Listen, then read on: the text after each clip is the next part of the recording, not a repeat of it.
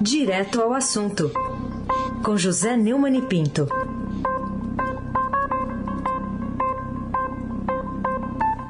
Oi, Neumani, bom dia. Bom dia, Raíssen Abac, Laís Gotardo, Almirante Delso e o seu transatlântico no Suez. Uma vez Flamengo, Flamengo até morrer.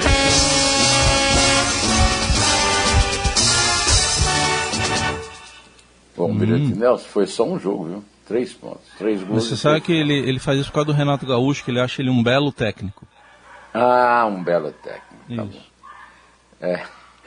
Moacir Biasi, Clã Bonfim, Emanuel, Alice Isadora. Bom dia, melhor ouvinte, ouvinte da Rádio Eldorado, 107,3 FM. Raíssen Abac, o craque. Ainda Vamos assim, lá, então, Neumann. Tríplice coroado, tríplice coroado. Tríplice gol também, tri- gols tríplices. É, eu queria começar aqui com você falando sobre uma manchete de hoje do Estadão. Dividida, oposição faz atos esvaziados contra Bolsonaro. É o destaque aí das manifestações de ontem. E por que para você, Neumann, essas multidões que avalizaram o impeachment, como vimos de Collor e de Dilma, não voltaram às ruas ontem no Brasil? Pois é, o presidente mais impopular de todos os tempos ainda não é o Bolsonaro, foi o Temer. E não houve também manifestações de rua pelo impeachment dele, que terminou não acontecendo. É provável até que o impeachment do Bolsonaro também não termine acontecendo, confirmando uma coisa que se diz que se não houver é, rua, o, o, Congresso não, não vota, não consegue os dois terços de voto, três quintos de voto para é, o impeachment. Né? O, os grupos Movimento Brasil Livre vêm para a rua e livres que convocaram os, os, os atos de ontem é, foram boicotados, foram, de certa forma, esculhambados, né? tanto pelos bolsonaristas, é claro, que levaram 125 mil pessoas para a rua na Paulista, não é um grande número, mas é muito, muito, muito mais do que foram ontem, 6 mil, né? segundo o cálculo é, da Polícia Militar. Né? É, esse, esse foi um mau ato, de acordo com, é, com a, a, o resto que houve no país, foi o maior ato, 6 mil. Né? É, na época da ditadura, se dizia que a esquerda só se unia na cadeia. Né? Agora, fora da cadeia e com seu principal líder, o Lula, elegível, a esquerda e o PT em particular mostram que seus interesses valem mais para os seus militantes do que o respeito do presidente à Constituição. A adesão do PT ao boicote dos bolsonaristas, inclusive usando a mesma linguagem, eh, usando fotos do, do movimento que fazia o, que liderava os atos com o Bolsonaro, para mostrar que ele apoiou o Bolsonaro como se fosse uma, uma que eles apoiaram como se fosse uma grande novidade. Né? É, é até uma reprodução, um imitando o outro na desmoralização da centro-direita, na esperança de que Bolsonaro e Lula venham a disputar é, o segundo turno da eleição de 2022, o que é uma probabilidade. Né? A verdade é que a responsabilidade sanitária, que indica os riscos de contaminação, acentua né, o fiasco de manifestações de rua, agora no domingo e quaisquer outras que vierem a ser é, realizadas, patrocinadas. O, o, o, impeachment da Dilma, por exemplo, eu me lembro que começou com manifestações até menores do que essa, mas eu também não vejo grandes perspectivas, até porque a vacinação continua fraquejando, né, de que o, a cura né, a, a, supere a morte e, e, e as mazelas causadas pela Covid, permitindo que as pessoas vão para vão a rua tranquilamente. Né? O fundamental, porém, é que o fato de que Bolsonaro cometeu crimes de responsabilidade em profusão e, e que o impeachment é a única forma de puni-lo por isso, continua valendo. Com o povo na rua, não. E aqui, esse, essa voz solitária diz, eu sozinho aqui, né? Fora Bolsonaro. Tchau. Show. Aí, Shabac, o craque. Bom, Neumann, é, falando em Bolsonaro, a gente está tá vendo hoje aqui no Estadão uma reportagem sobre o que os juristas, aqueles juristas que foram escalados pra, pela CPI para apontar crimes do presidente, e eles apontam esses crimes já à CPI, como destaca aqui a reportagem. Eu queria que você comentasse aqui eh, quais violações à Constituição o presidente da República está sendo acusado de eh, cometer pelos especialistas em direito. É, há dois meses aí do encerramento da, da Comissão Parlamentar de Inquérito da Covid no Senado, né, um grupo de juristas coordenado pelo ex-ministro da Justiça Miguel Reale Júnior vai entregar nesta semana um parecer de mais de 200 páginas. 200 páginas aos senadores sobre os possíveis crimes cometidos por Jair Bolsonaro no enfrentamento à pandemia da Covid-19 no país. O, o Reale disse ao Estadão que foi um trabalho muito exaustivo dos membros da comissão de juristas. Segundo ele, o grupo atua desde junho na prestação de consultoria jurídica aos senadores e especialmente ao, ao relator, o Renan Calheiros, do MDB de Alagoas, que se prepara para escrever o texto final a partir das provas coletadas contra a gestão Bolsonaro. É, os juristas compilaram depoimentos, do, documentos, provas e dados obtidos desde a criação da comissão em abril até agosto para delinear qual é o baço, o, qual é o arcabouço jurídico que pesa contra os integrantes do governo sob a mira da CPI. Né? É, na verdade, a baixa adesão popular ao ato convocado pelos grupos de centro-direita, o Movimento Brasil Livre, o Vem Pra Rua e o Livres em Nada, os livros em nada altera essa realidade. Também não vai alterar o pesado relatório que poderá ser produzido pela CPI, inclusive por depoimentos que ainda estão por vir, né? Depoimentos muito importantes ainda estão por vir. A CPI da Covid continua sendo único, a única resistência democrática aos arreganhos bolsonaristas de autogolpe.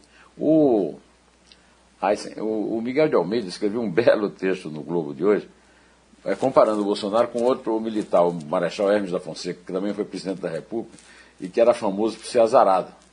E ele, o título é Bolsonaro é pé frio. Ele conta uma série de acontecimentos sobre Bolsonaro, né, a partir de Brumadinho, é, agora a crise hídrica, e inclusive pessoais, como a queda de 8 metros de um paraquedas, que quebrou braço e perna e tal, é, repetindo o, o fato do. Aliás, o, o Miguel nem disse que repete, diz ao contrário, que comparado com o Bolsonaro, o Hermes da Fonseca era um sortudo. Né? Quem não tem sorte mesmo somos nós, né? que continuamos sob a égide desse pé frio aí. Né?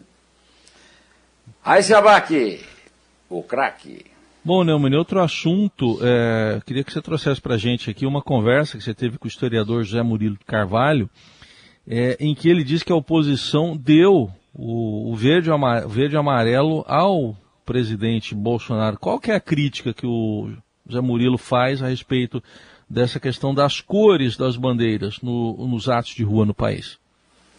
É, ele se referia às manifestações de esquerda, né? porque a do, da centro-direita não, não tem essa coloração. Né? Mas eu comentei com ele a, a, a, feiura dessas manifestações da esquerda, né? É, inclusive a adoção é, do vermelho como cor básica, a cor do comunismo, a cor do PT, né? e, e que é, além de, de, de, ser completamente, de destoar de tudo, é, ela praticamente autoriza o que eu chamei de sequestro, o professor José Murilo de Carvalho é, confirmou, do verde e do amarelo pelo Bolsonaro e pelos bolsonaristas, pelos golpistas da direita, da direita estúpida. Né? O professor Zé Murilo de Carvalho é, foi motivo do meu dois dedos de prosa, porque é, ele está sendo relançado um livro dele que fez muito sucesso, chamado Pontos e Bordados. É, é um livro de ensaios em que ele dá o título de um dos ensaios ao livro, que é um ensaio a respeito da arte de um herói é, da, da Marinha Brasileira, o marinheiro João Cândido, dois, tem, tem dois bordados que estão sendo expostos na Bienal de São Paulo. Né? E é uma coincidência que o, a Top Books esteja relançando um livro que chegou a custar 500 reais em sebo. É, é um livro que tem vários ensaios importantes sobre retórica, é, sobre grandes pensadores brasileiros, etc. Né? O professor Zé Murilo de Carvalho é mineiro, é, membro da Academia Brasileira de Letras, e acha que o Jair Bolsonaro ganhou a eleição e mantém um apoio no eleitorado de classe média e alta, explorando o ódio do povo brasileiro aos políticos e esse, os que ainda perseverarem e votarem nele, é, num eventual segundo turno, se é que vai ter segundo turno, se é que ele vai ao segundo turno, né, na eleição do ano que vem. Aconselho a acompanhar, o, o papo é muito interessante, o professor Zé Murilo é de fato um gênio. Aí se abaque, o craque. Vamos continuar ainda no, no, no, seu blog, o blog do Neumann, porque tem outro vídeo lá, que é com o economista e filósofo Eduardo Janete, em que ele faz até uma previsão que você colocou lá no título. É, Janete aposta no futuro do Brasil. Por que, que ele está otimista? ele me lembrou uma das minhas leituras favoritas. Eu tenho uma edição é, muito bacaninha que eu ganhei de presente do, da Divina Comédia de Dante, em italiano. E ela, nessa edição está lá, né, aquele famoso aviso na porta do inferno. Lasciate ogni speranza voi che entrate.